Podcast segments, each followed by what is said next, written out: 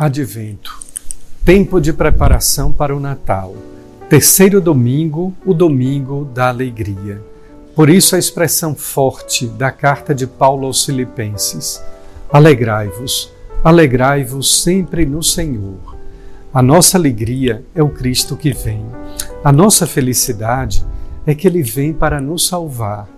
E a nossa maior glória é poder desfrutar da alegria e da felicidade no seu reino, em sua casa, no reino dos céus.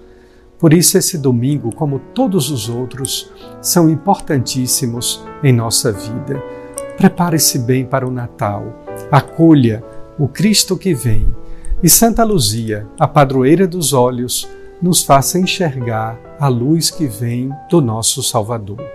Um grande abraço fraterno e muitas bênçãos podcast da Diocese de Caruaru. Aqui você encontra conteúdo para crescer na fé e na vivência da palavra de Deus.